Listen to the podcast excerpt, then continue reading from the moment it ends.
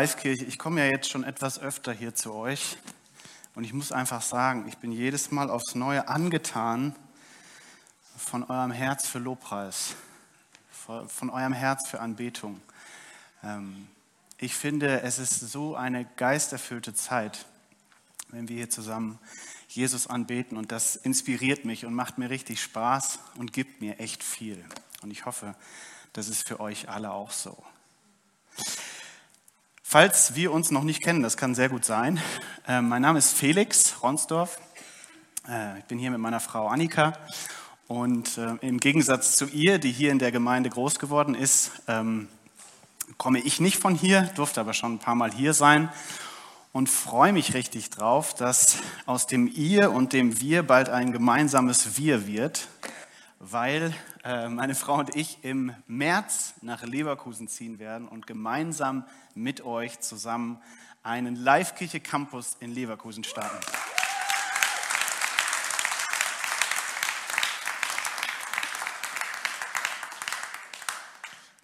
Und da freuen wir uns richtig drauf. Ich möchte gerne zu Beginn nochmal ganz bewusst für diese Predigt beten, weil ich glaube, dass sie uns herausfordern wird und ich wünsche mir, dass es nicht einfach nur eine Herausforderung bleibt, sondern dass alle von uns irgendwie ermutigt aus diesem Raum hier rausgehen und das, was sie heute hören, was Gott heute zu dir sagen möchte, dass das lebendig wird in deinem Leben. Deswegen lade ich dich ein, nochmal mit mir zu beten. Herr, würdig bist du, haben wir gesungen und das ist so wahr. Du bist der König unseres Lebens.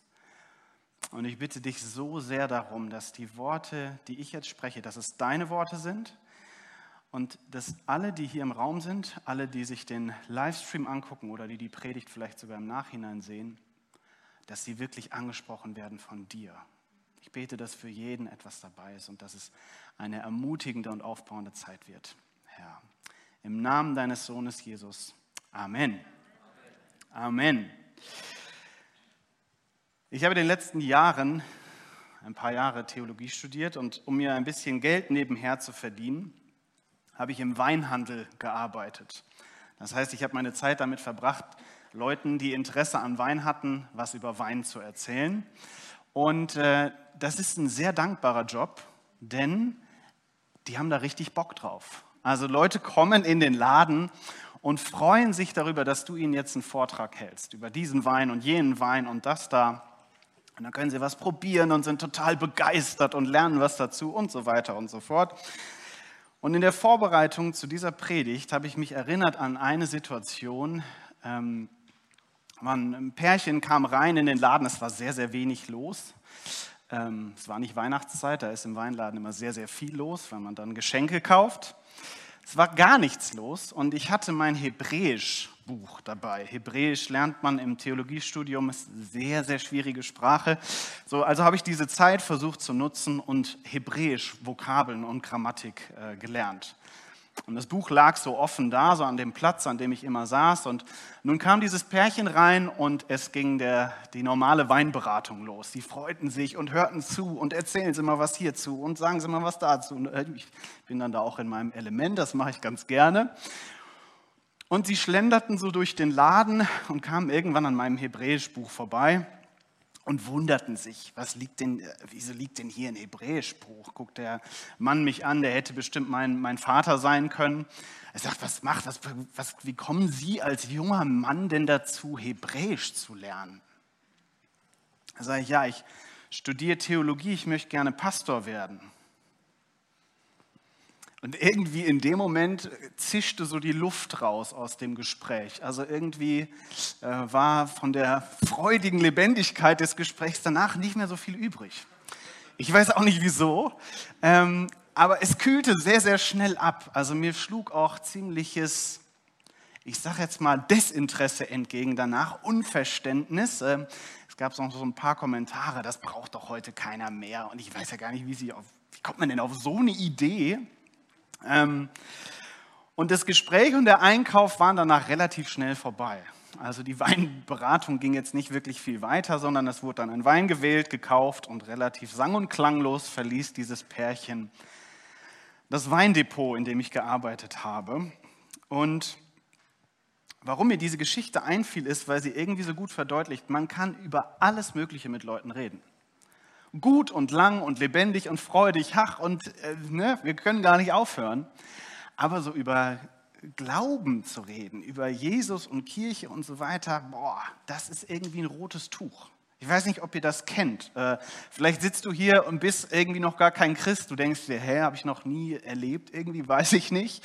Vielleicht sitzt du auch hier und bist schon seit 20, 30 Jahren, gehörst dir zur Live-Kirche dazu und sagst, ja, habe ich schon ganz oft erlebt. Ähm, ihr seid beide hier willkommen. Ich glaube, Gott möchte zu euch beiden und zu allen anderen, die sozusagen dazwischen sind, sprechen. Warum ist das heute so? Warum ist es heute so schwierig, über Glauben zu reden? Ich weiß nicht, ob ihr euch erinnert, vor ein bisschen weniger als zwei Jahren war ich schon mal hier und ich habe mir diese Predigt nochmal angeguckt und ich dachte mir, boah, ich habe mich so ein bisschen ertappt gefühlt, weil ich mir so dachte, damals habe ich nämlich darüber gesprochen, kompromisslos sollten wir über unseren Glauben sprechen. Und ich dachte mir so, boah, ja, habe ich äh, nicht so oft gemacht in der letzten Zeit. Ja. Es ist schwierig. Warum ist das so? Ich glaube, das ist so, weil wir nicht mehr in einer christlichen Kultur leben. Die westliche Kultur, Europa, auch Amerika, hat sich sehr verändert in den letzten 150 und 200 Jahren. Über Jahrhunderte hinweg äh, waren die Herrscher christlich, alle waren christlich, es ging gar nicht anders. Und irgendwann wurde ein Prozess oder ging ein Prozess los, wo das hinterfragt wurde. Und der hält bis heute an. Und auch heute ändern sich die Dinge immer mehr. Und es gibt manche äh, Kulturwissenschaftler oder Soziologen, die sprechen von einer postchristlichen Kultur. Das heißt einer nachchristlichen Kultur. Eine Kultur, die sich vom Christentum befreit hat. Das braucht man alles nicht mehr. Es ist genau, wenn man so will, das Mindset, was mir im Weinladen entgegenschlug. Wie kommt man auf die Idee, heute noch Theologie zu studieren? Wer braucht das denn? Da braucht doch keiner mehr. Und jetzt denkt man sich, ähm, früher war das vielleicht alles anders. Nee, ich glaube nicht. Ich glaube, das gab es schon mal relativ ähnlich. Ähm, aber Nochmal kurz zu der Frage, warum ist das heute so? Ich glaube, das liegt daran, dass wir ähm, in einer Zeit leben, in der wir nicht mehr an die großen Geschichten glauben. Wir brauchen keine großen Geschichten mehr, die uns unser Leben erklären, weil jeder schreibt seine eigene Geschichte. Jeder entwickelt seine eigene Wahrheit. Deine Wahrheit ist toll, solange du mir nicht sagst, dass deine Wahrheit auch für mich gilt dann wird es schwierig. Solange deine Wahrheit bei dir bleibt, ist alles gut. Wir haben ein Problem mit den großen Geschichten. Und äh, ich bin ja selber jetzt noch nicht so alt, aber ich habe mal einen weisen älteren Pastor zitiert. Ich zeige euch hier mal, was der gesagt hat. Ich hoffe, das funktioniert jetzt. Oh, da macht es Geräusche. Äh, nee, einen weiter. Hm. Das will nicht. Dann lese ich euch einfach mal ganz kurz vor, was Timothy Keller sagt über diese Zeit. Da haben wir es jetzt, genau. Frühere evangelistische Strategien gingen davon aus, dass fast jeder diesen gemeinsamen Glaubenssatz einer heiligen Ordnung hat. Dass es einen Gott gibt, ein Leben nach dem Tod, einen als wahr geltenden moralischen Standard und ein Sündenbewusstsein. Und das geht eigentlich noch weiter. nee, noch eins weiter nach vorne bitte. Genau, hier geht das Zitat weiter. Wir könnten dies die religiösen Punkte nennen, die Evangelisten bei ihren Zuhörern voraussetzen konnten. Evangelisation bedeutete einfach, diese Punkte miteinander zu verbinden, die die Zuhörer bereits besaßen, um die Wahrheit des Evangeliums zu beweisen. So hat Evangelisation jahrhundertelang funktioniert. Timothy Keller schreibt weiter, das Problem ist, es gibt diese Punkte nicht mehr. Es gibt keine gemeinsamen Punkte mehr. Es gibt keine gemeinsame Wahrheit mehr, auf die man sich berufen könnte, die man zusammenführen könnte. Nein, jeder hat seine eigenen Punkte, jeder hat seine eigene Wahrheit. Das wirkt jetzt ganz neu, postchristlich. Was sind das für äh, ungewisse Gewässer, in die wir uns da bewegen? Das ist nicht neu. Das gab es schon mal so. Und gehen mal ein Stück weiter. Ähm, unsere Kultur heute ähnelt auf eine verblüffende Art und Weise der Kultur des ersten Jahrhunderts. Die Kultur des ersten Jahrhunderts war auch eine, eine, war keine postchristliche, aber eine prächristliche, eine vorchristliche Kultur. Die kannten das alle noch gar nicht. Die Christen waren eine kleine Minderheit und es gab tausende Gottheiten und Götter und spirituelle Wege und so weiter und so fort. Also du bist von Stadt zu Stadt gefahren, jede Stadt hatte einen anderen Lokalgott. Und ähm, es gab die römischen Götter, es gab die griechischen Götter, es gab die persischen und so weiter und so fort. Das ist relativ ähnlich wie heute. Vielleicht sind wir heute alle nicht mehr so spirituell, vielleicht ist es heute eher Politik oder andere Fragen, äh, denen wir so viel Wert geben. Christen waren in der Minderheit, Christen wurden belächelt, Christen wurden ausgegrenzt, das war irgendeine seltsame jüdische Sekte. Was wollen die denn? Warum leben die so komisch? Warum sind die so nett zueinander? Warum haben die so eine komische Sexualmoral? Sie wurden ausgegrenzt. Sie galten nämlich als Unglücksbringer. Jeder, der der Lokalgottheit den Rücken zukehrte, der war automatisch der Sündenbock, wenn irgendwas schief ging. Und die Christen waren so. Sie, sie ließen die ganzen alten religiösen Wege, die sie kannten, hinter sich und folgten nun Jesus. Und das hat immer für Reibereien gesorgt. Wir wissen auch, dass es große Christenverfolgungen gab zu der Zeit. Und äh, ich habe mal hier einen, einen äh, Kirchengeschichtler zitiert, der heißt Alan Kreider und der sagt über diese Zeit Folgendes. Nee, ich glaube, ich drücke einfach nicht mehr auf den Knopf, dann kommen. Nee, das ist auch nicht das Richtige. Ich lese vor. Nach, ah, sehr gut, vielen Dank. Nach der Verfolgung durch Nero im Jahr 68 nach Christus schlossen die Kirchen im ganzen Reich ihre Türen für Außenstehende. Kurze Zeit später setzten einige Kirchen sogar Diakone ein, die an den Türen standen und die ankommenden Menschen überwachten. Könnt ihr euch das vorstellen? Eine Kirche mit Türsteher, wo nur die reinkommen, die auf der Gästeliste stehen? Eine, Kirche, die, die versucht sich zu verstecken, die dafür sorgt, dass hier bloß keiner reinkommt, den wir nicht kennen. Warum? Weil wenn da einer reinkommt, den wir nicht kennen, könnte es gut sein, dass es ein Spitzel des römischen Imperiums ist. Und wenn der hier einmal drin ist und alle Namen aufgeschrieben hat, dann sind wir nächste Woche alle eingekerkert. Das war das Klima, in dem die sich damals befunden haben. Jetzt stellt sich aber die Frage, okay, sie wurden eine Untergrundbewegung, sie tauchten ab, sie hatten kein gutes Marketing, sie hatten keine coolen äh, Gebäude wie das hier mit einer coolen Bühne, mit guter Technik. Sie hatten auch keine Social-Media-Accounts, sie konnten keine Werbung machen. Aber im vierten Jahrhundert nach Christus, nach einem anderen Historiker, der mal so die Forschung zusammengeführt hat, man geht davon aus, im vierten Jahrhundert nach Christus, 350 nach Christus, sind ungefähr 55 Prozent der Bevölkerung des römischen Reiches Christen. Hä? Wie geht das? von der Untergrundkirche mit Türsteher zur äh, 55 Prozent, zu 55 Prozent Anteil Christen im Römischen Reich. Millionen von Menschen. Wie funktioniert das? Über diese Frage möchte ich heute mit euch sprechen. Und dafür werde nicht ich euch viel erzählen, sondern ich äh, lasse vor allem den Apostel Petrus zu Wort kommen. Der hat zwei Briefe geschrieben stehen im Neuen Testament. Petrus war ein äh, Jünger von Jesus, der war ganz, ganz nah dran an ihm. Die Briefe oder den Text, den wir heute anschauen werden, der ähm, entsteht ungefähr 30 Jahre nachdem Jesus gestorben und auferstanden ist. Und der Kontext des Briefes ist genau der, von dem ich gerade gesprochen habe. Er wird an eine Gemeinde geschrieben, die im Untergrund lebt, die eine Minderheit ist, die ausgegrenzt wird, die kein leichtes Dasein hat. Und wir werden gleich einsteigen im dritten Kapitel, aber ich erzähle euch noch ganz kurz, was davor steht. Im ersten und im zweiten Kapitel schreibt Petrus ganz viel darüber, was es eigentlich bedeutet, Christ zu sein. Was es bedeutet, Jesus in seinem Herzen zu folgen.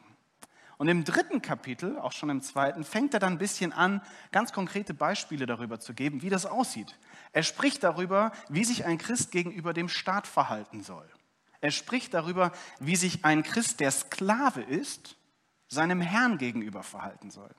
Und er spricht auch darüber, wie man sich in der Ehe verhalten soll, auch wenn ein Ehepartner vielleicht gar kein Christ ist und der andere sich jetzt irgendwie neu bekehrt hat. Das sind alles Verhältnisse, die er aufführt, wo Spannungen drin sind. Was nicht einfach war. Für einen Christen unter dem römischen Reich zu leben war nicht einfach.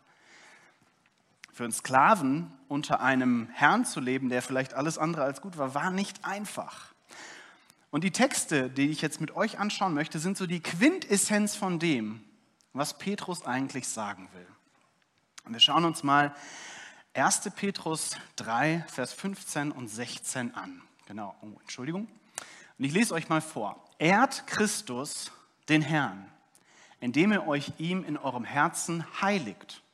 Seid jederzeit bereit, jedem Rede und Antwort zu stehen, der euch auffordert, Auskunft über die Hoffnung zu geben, die euch erfüllt. Aber tut es freundlich und mit dem gebotenen Respekt, immer darauf bedacht, ein gutes Gewissen zu haben. Das sind ganz schön geladene Verse, da steckt ziemlich viel drin. Und ich möchte jetzt als allererstes mal auf dieses interessante Wort heiligt eingehen. Heiligt euch. Was heißt das? Sich in seinem Herzen zu heiligen. Der Duden sagt, heiligen bedeutet Gott, also etwas Gott oder religiösen Zwecken widmen oder weihen das bedeutet, ähm, wenn ich zum Beispiel dieses Buch heiligen möchte, ich möchte es Benny heiligen, dann gebe ich es Benny. Es gehört dann Benny sozusagen. Das ist mit dem Begriff heiligen gemeint. Entschuldigung, dass du es jetzt nicht kriegst. Ich lasse auch hier mal einen Professor für Theologie zu Wort kommen, Thomas Schreiner, und der schreibt Folgendes darüber. Wir sollten das Herz nicht als unser inneres und privates Leben verstehen, das für andere unzugänglich ist. Das Herz ist der Ursprung des menschlichen Verhaltens und aus ihm fließt alles, was Menschen tun. Daher ist die, und hier kommt unser Wort, Heiligung des eigenen Herzens Christus dem Herrn gegenüber nicht nur eine private Realität, sondern für alle sichtbar. Das ist ein ganz entscheidender Satz, den Petrus hier schreibt. Er sagt, heiligt euch in eurem Herzen Christus. Das bedeutet, alles verändert sich.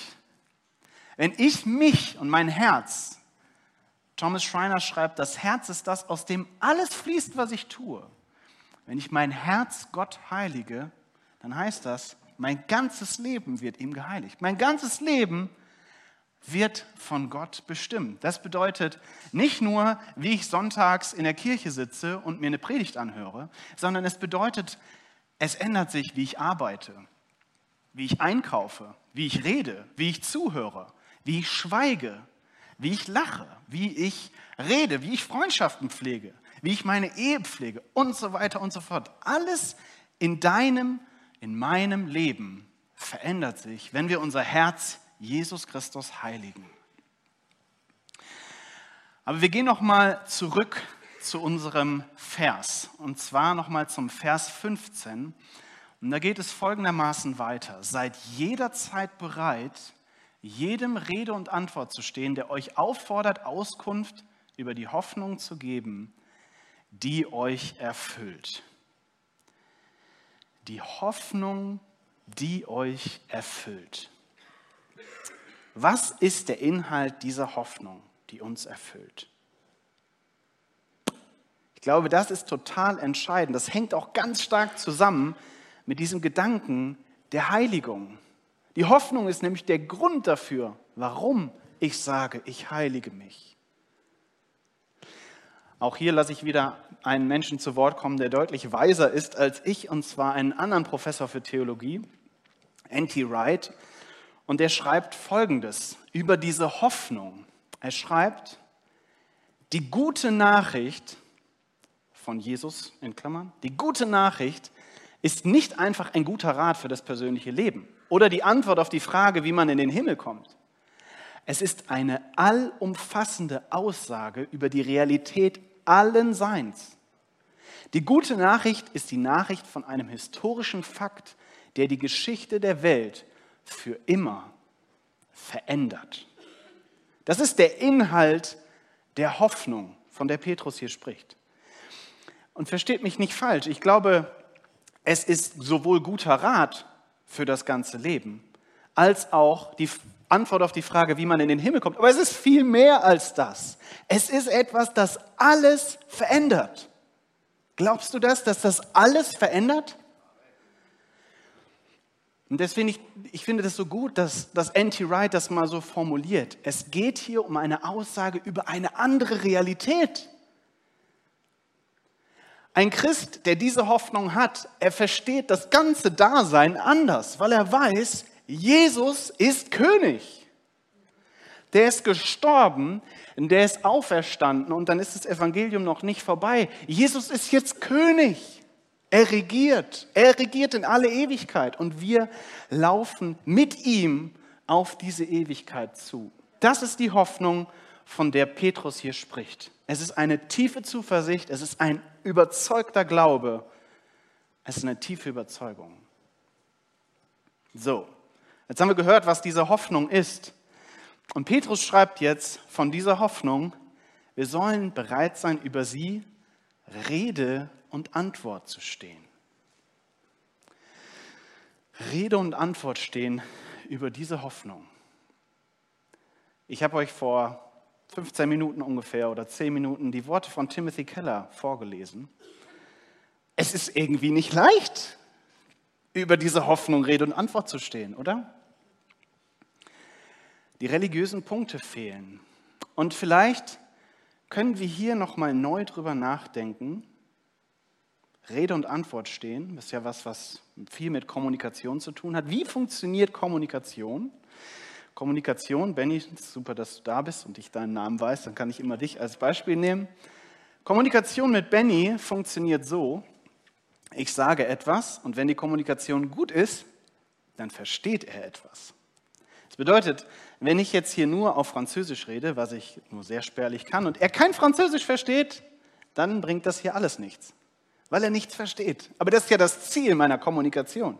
Ich will ja, dass er versteht. Ich sage das ja nicht einfach nur, damit ich es gesagt habe. Und es ist dann sein Problem, ob er es versteht oder nicht. Ich will, dass er versteht. Und deswegen ist es wichtig, dass ich Benny kenne, dass ich ein Vorverständnis habe und weiß, er, er kann ja gar kein Französisch. So, und jetzt bezieh das mal auf das, was Petrus uns hier sagt. Und denk mal darüber nach, mit was für Menschen du in deinem Alltag so zu tun hast. Was haben die für ein Vorverständnis vom christlichen Glauben, vom Evangelium von Jesus? Wenn du denen das Wort Sünde sagst, was verstehen die darunter? Macht es Sinn, ihnen das Wort Sünde direkt zu sagen?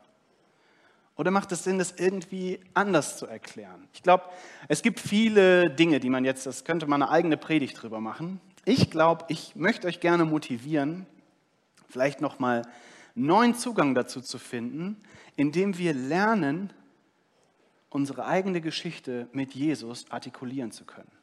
Ich glaube, wir sind immer ganz schnell darin, innerhalb von fünf Minuten das ganze Evangelium sozusagen erklären zu wollen, sozusagen die vier Punkte.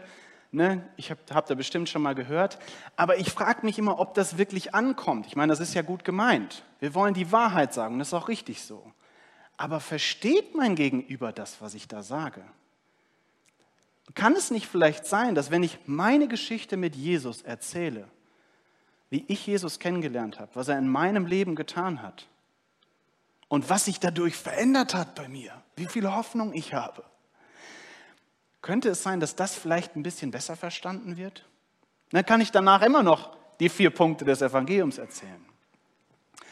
Das ist mein Impuls zu dem, was Petrus hier sagt. Wir sollen fähig sein, Rede und Antwort zu stehen. Wenn du Jesus schon kennst, dann denk mal über deine Geschichte mit Jesus nach und versuch sie so artikulieren zu können, dass es jeder Mensch verstehen könnte. Es ist nicht so einfach. Ich versuche das immer mal wieder. Ähm, und man muss immer wieder so ein bisschen nachjustieren. Was versteht mein Gegenüber nun wirklich und was nicht? Petrus geht jetzt noch weiter. Es wird nicht leichter. Petrus sagt nämlich nicht nur, diese Hoffnung, die euch erfüllt, seid bereit, Rede und Antwort zu stehen, sondern er sagt, seid jederzeit bereit. Seid jederzeit bereit. Also, als ich das gelesen habe, musste ich so daran denken, ähm, ich bete öfter für meine Nachbarin. Das ist so tatsächlich leider im Moment die einzige Person in Offenbach, die ich so irgendwie im Umfeld habe, die Jesus noch nicht kennt. Ich habe sonst da noch nicht so viele Freundschaften geschlossen. Und ich würde ihr irgendwie gerne mehr von Jesus erzählen, aber wir saßen noch nie zusammen bei mir im Wohnzimmer bei einer Tasse Tee oder einem Glas Wein und hatten richtig viel Zeit. Ich treffe sie leider meistens, wenn ich überhaupt keine Zeit habe, nämlich wenn ich den Müll gerade rausbringe oder wenn wir versuchen jetzt das Treppenhaus zu fegen oder irgendwie sowas. Und doch, und plötzlich entsteht ein Gespräch und ich denke mir so, oh, ich habe doch jetzt hier, ich muss, ja, ich weiß, ich muss eigentlich weiter und so. Ne? Ich, ich glaube, ihr versteht.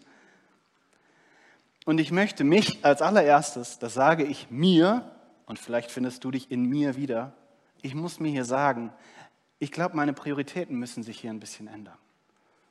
Bereit sein heißt bereit sein. Und nicht die zwei Stunden in der Woche rein theoretisch zur Verfügung haben. Und sonst bin ich, ähm, eigentlich habe ich genug zu tun. Was ist dir wichtig? Und jetzt kommt, jetzt kommt der, der Gipfel in diesen Versen von Petrus. Und die, die haben mich wirklich herausgefordert. Weil wenn man über die nachdenkt und versteht, was sie bedeuten, dann stellt sich vieles auf den Kopf. Petrus sagt nämlich, seid jederzeit bereit, Rede und Antwort zu stehen, jedem, der euch auffordert. Jedem, der euch auffordert, sollt ihr Rede und Antwort stehen. Ist das nicht interessant? Denkt mal darüber nach, was das heißt. Das heißt, es ist eine Reaktion. Das ist keine Aktion. Ich weiß nicht, ob ihr das kennt. Wenn ihr so durch die Fußgängerzone lauft und ihr seht schon von weitem, da ist irgendeine Charity-Organisation mit einem Pavillon und super motivierten jungen Menschen, die mich als Spender catchen wollen. Und die laufen dann sehr schnell auf dich zu und ich versuche schön einen Bogen herumzulaufen, weil ich will eigentlich gar nicht mit euch sprechen. Es wäre ja was ganz anderes, wenn ich auf sie zugehen würde und fragen würde, sag mal, was ist denn das hier für eine Organisation? Ich würde ganz anders hören auf das, was diese Person zu mir sagt. Versteht ihr, was ich meine? Das ist, der, das, das, das, ist das, was Petrus hier sagt. Es sprengt mir irgendwie die Gedanken. Wir haben andere Stellen in der Bibel, wo es ganz klar heißt, wir sollen Zeugnis geben. Gar keine Frage. Und es gibt manche unter euch, denen fällt das total leicht, von Jesus zu erzählen. Und es gibt andere, oh, ich bin nicht so der Evangelist. Ne? Ähm, ist nicht so meins. Und ist okay, ist, ist beides okay. Das hier gilt aber für uns beide. Das hier gilt für die einen wie für die anderen. Und da muss vorher etwas passieren. Wie wird es denn dazu kommen, dass mich jemand auffordert, über meinen Glauben zu sprechen? Hast du dir die Frage schon mal gestellt? Wie, wie kommt es dazu, dass mich jemand fragt, sag mal, wie ist denn das eigentlich, Felix? Ich glaube, das passiert, wenn wir unser Leben voller Liebe, voll göttlicher Liebe mit anderen teilen. Und jetzt denkst du dir, Felix, du hast keine Ahnung, mit wem ich zusammenarbeiten muss. Du hast keine Ahnung, was bei mir nebenan für eine Furie wohnt. Das mag ja alles so sein. Ich glaube, wichtig, dieser, um den Punkt zu verstehen, ist, jemanden zu lieben bedeutet nicht, ihm zuzustimmen in allem, was er tut. Und das müssen wir wirklich kapieren. Jemanden zu lieben bedeutet nicht, ihm in allem zuzustimmen. Ich liebe meine Geschwister, aber ich stimme ihnen nicht in allem zu, was sie tun. Ich denke, Eltern, ich habe selber noch keine Kinder, aber Eltern wissen wahrscheinlich sehr gut, was ich meine. Eltern lieben ihre Kinder und stimmen mit Sicherheit nicht allem zu, was sie tun. Ähm, ich habe hier eine, eine Geschichte gehört von Daniel Strickland. Das ist eine sehr bekannte äh, Frau, die für die Heilsarmee arbeitet. Und sie erzählt mal die Geschichte davon, dass sie als äh, junge Erwachsene Teil von einem Basketballteam war.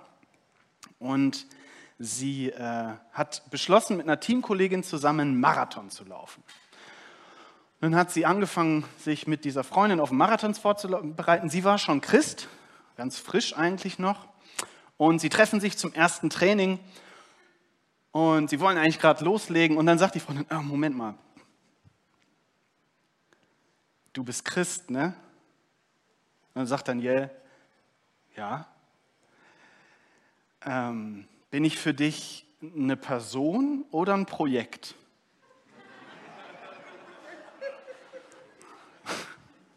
Und dass ihr lacht, zeigt mir, versteht, was gemeint ist. Daniel sagt zu der, zu der Freundin, ich verstehe, was du meinst, du bist für mich eine Person.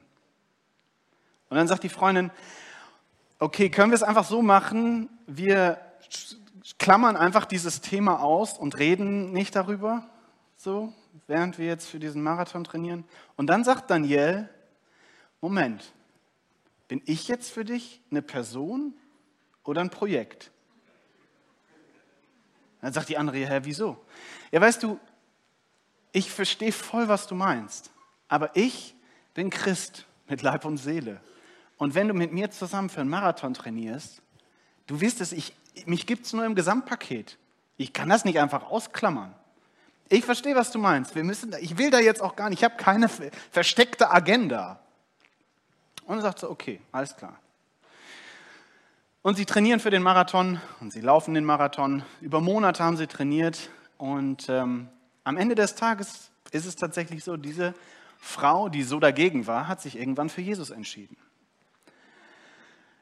Aber ihr versteht, glaube ich, um was es geht. Es geht, es geht um Liebe.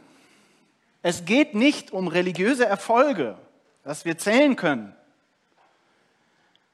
sondern es geht um Liebe und Menschen spüren das. Menschen spüren das. Auf der anderen Seite müssen wir uns nicht schämen. Wir müssen nicht Dinge von uns ausklammern in Beziehungen. Wir können ganz klar erzählen, warum wir großzügig sind, warum wir bestimmte Menschen einfach unglaublich lieb haben, warum wir so und so mit unseren Kindern, mit unseren Eltern umgehen, warum wir nicht mitlästern. Warum machst du das? Das machst du, weil du an Jesus glaubst. Und das kannst du auch so sagen. Du musst dann nicht sofort äh, den Vortrag halten, aber die Menschen müssen doch verstehen, warum ist das so bei dir? Das muss greifbar werden. Jetzt habe ich viel erzählt. Ähm, wie geht es dir, wenn du das alles hörst? Geht es dir gut und du denkst dir, ja, Felix, das wollte ich, das habe ich schon lange nicht mehr gehört? Oder denkst du dir, oh, das setzt mich so unter Druck? Bist du vielleicht sogar enttäuscht, weil du da Erfahrungen gemacht hast, die dir richtig wehgetan haben? Fühlst du dich vielleicht sogar gezwungen? Ist das irgendwie ein Druck, der auf dir lastet?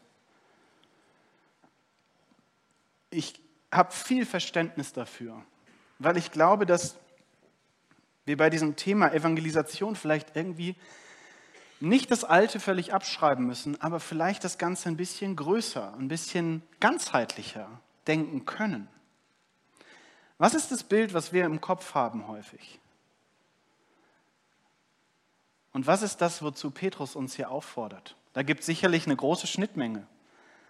Aber es gibt vielleicht Dinge, die wir tun können, die mehr sagen als Worte. Ihr seid ja gerade in der Predigtreihe Beziehungsweise. Und jetzt fragst du dich vielleicht, was hat es jetzt mit Beziehungsweise zu tun? Ich glaube, es hat viel damit zu tun, weil ich glaube, dass wir eine Botschaft sind. Du und ich, wir sind die Botschaft. Das ist der Titel meiner Predigtserie heute. Du bist die Botschaft. Für die Menschen, mit denen du in Beziehung stehst, bist du die Botschaft. Nicht nur das, was du sagst und auch nicht nur das, was du tust, sondern dein ganzes Leben, dein ganzes Verhalten ist die Botschaft. Und das ist eine gute Nachricht. Das ist eine gute Nachricht. Wenn das etwas ist, was dich unter Druck setzt, dann lass uns ganz kurz alles mal auf Null, lass, wir lassen mal alles außen vor, was wir vorher über diese ganzen Themen dachten und wussten. Und wir fangen mal ganz kurz bei Null an. Okay? Und ich habe zwei Fragen für dich. Meine erste Frage ist die, bist du voller Liebe und Hoffnung?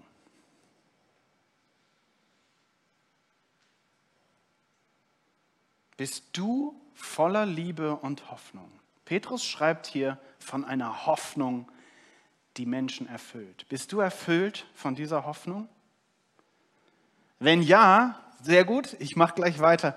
Wenn das nicht so sein sollte, wenn du enttäuscht bist von Gott, wenn du ihn vielleicht sogar noch gar nicht kennst, ich möchte gleich gerne für dich beten, weil ich glaube nicht, dass das einen Strich durch die Rechnung macht.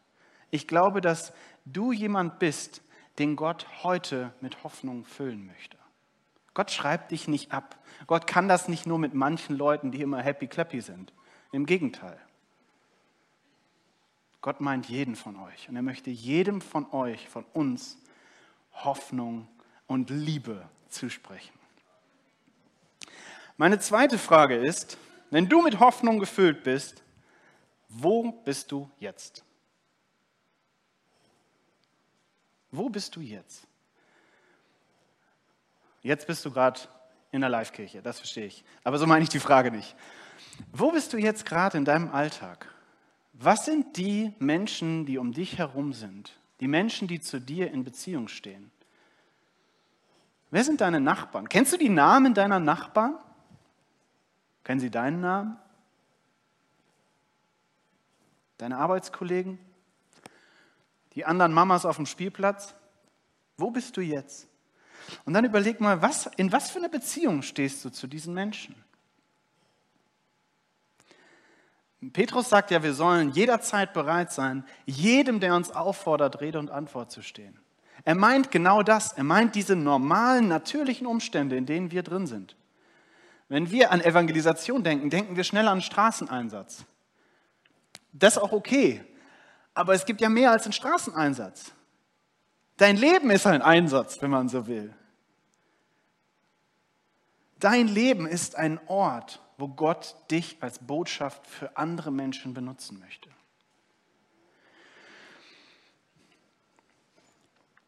Du hast jetzt vor Augen, wo du bist. Und ich möchte dir drei Dinge zusprechen, die dich ermutigen sollen. Als allererstes, Gott ist schon am Werk. Gott ist schon längst am Werk.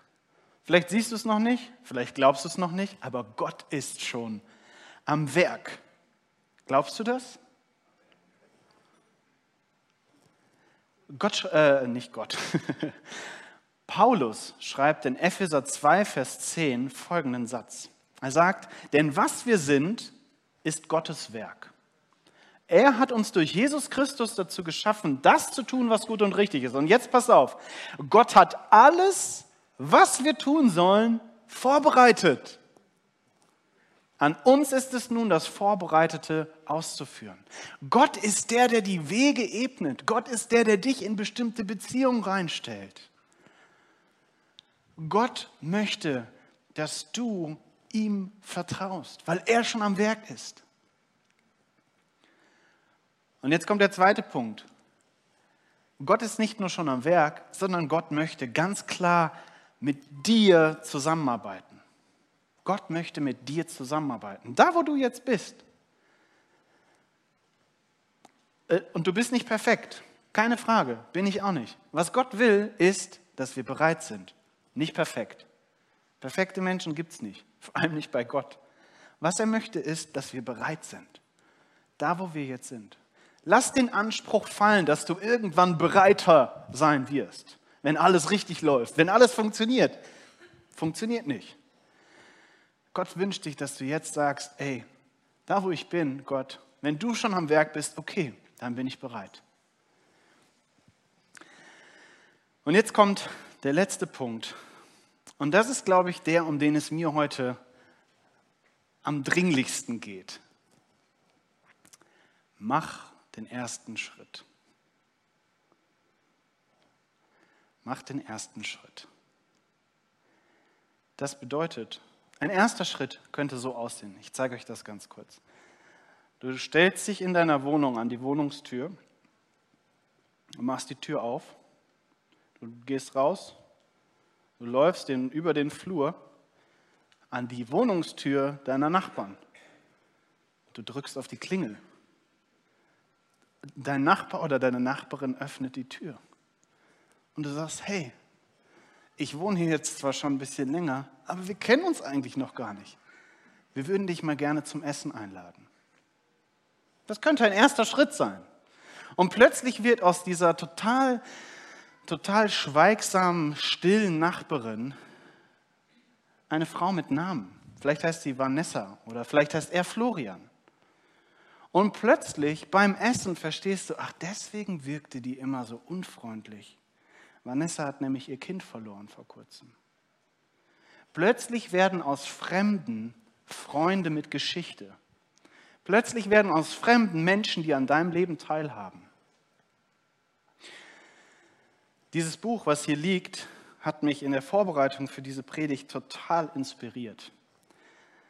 Das Buch äh, heißt The Gospel Comes with a House Key.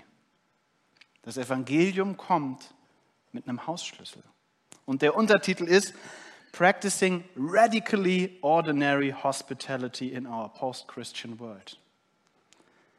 Es geht darum, radikal normale Gastfreundschaft zu praktizieren in unserer postchristlichen Welt. So bauen wir Brücken zu Menschen, die uns sonst nicht verstehen würden. Es kann sein, es muss nicht Gastfreundschaft sein, es kann eine Ermutigung sein, es kann sein, dass wir zuhören, es kann sein, dass wir jemanden einladen, es kann sein, dass wir jemanden kennenlernen, dass eine Freundschaft entsteht dass Fragen gestellt werden, dass Interesse da ist. Das könnte der erste Schritt sein. Der erste Schritt muss nicht sein, dass du deine Geschichte mit Jesus erzählst. Aber irgendwann wirst du vielleicht danach gefragt, warum eigentlich dieser Jesus? Ich meine, jetzt steuern wir gerade auf neue Corona-Maßnahmen zu und das Einladen ist vielleicht etwas schwierig, keine Frage. aber Gott hat dich extra so gemacht, wie du bist, mit deinen Fähigkeiten, mit deiner Kreativität, mit deinen Talenten. Vielleicht schreibst du eine Postkarte oder backst einen Kuchen oder reparierst das Fahrrad oder was auch immer. Es gibt so viele Wege, mit Menschen in eine liebevolle Beziehung zu treten. Und ich erinnere euch nochmal dran, wir tun das nicht, weil sie ein Projekt sind. Wir tun das nicht, damit wir irgendwann mal dies und jenes können. Gott liebt diese Menschen. Und er möchte, dass wir diese Menschen für ihn lieben. Und versteht mich bitte nicht falsch. Versteht mich nicht falsch. Ich möchte nicht sagen, dass Evangelisation falsch ist. Überhaupt nicht. Ich glaube einfach nur, dass es einen Rahmen gibt, in den Evangelisation perfekt reinpasst. Gerade in unserer Welt, wo Menschen das Vorverständnis fehlt. Und es wird nicht perfekt laufen. Ich habe letzte Woche den Müll rausgebracht. Und siehe da, wen treffe ich? Unsere Nachbarin. Und jetzt muss ich hier was gestehen vor euch allen. Ich habe äh, Plastik in die Papiermülltonne geworfen. Und meine Nachbarin hat es gesehen. Und sie sagt, entschuldigen Sie mal, das geht aber nicht. Und ich denke mir, oh Felix, echt? Ey, du betest für die Frau, dass du ihr irgendwie mal die Liebe Gottes zeigen kannst. Und dann bringst du so eine Aktion. Es wird nicht perfekt laufen. Ey, wir werden Fehler machen, gar keine Frage. aber dennoch habe ich das auf dem Schirm. Ich möchte, dass diese Frau die Liebe Gottes erfährt. Ich bete für sie, ich segne sie, ich führe Gespräche. Ich weiß, dass ihr Freund seit fünf Jahren in der Reha-Klinik liegt. Und ich weiß, dass sie selber bald operiert werden muss und dass ihr jemand fehlt, der sie zum Krankenhaus fährt. Das weiß ich, weil ich mit ihr spreche und weil ich mich für sie interessiere. Und dann kann ich ihr Hilfe anbieten. Und das wünsche ich mir auch für euch. Das wünsche ich mir für uns. Wenn wir kommen und gemeinsam in Leverkusen Kirche starten, Kirche leben wollen, dann wünsche ich mir, dass es davon geprägt sein wird, dass jeder Einzelne diese Mission Gottes für sein Leben versteht. Dass jeder Einzelne wie so eine Präsenz Gottes wird, da wo er oder sie lebt. Und zum Abschluss lasse ich nochmal einen sehr, sehr weisen Menschen zu Worte kommen, und zwar C.S. Lewis. C.S. Lewis sagt Folgendes. Die Regel für uns alle ist ganz einfach. Vergeuden Sie keine Zeit damit, sich zu fragen, ob Sie Ihren Nächsten lieben. Handeln Sie so, als ob Sie es täten. Sobald wir dies tun, entdecken wir eines der großen Geheimnisse. Denn wenn du dich so verhältst, als würdest du jemanden lieben, wirst du tatsächlich beginnen, ihn zu lieben.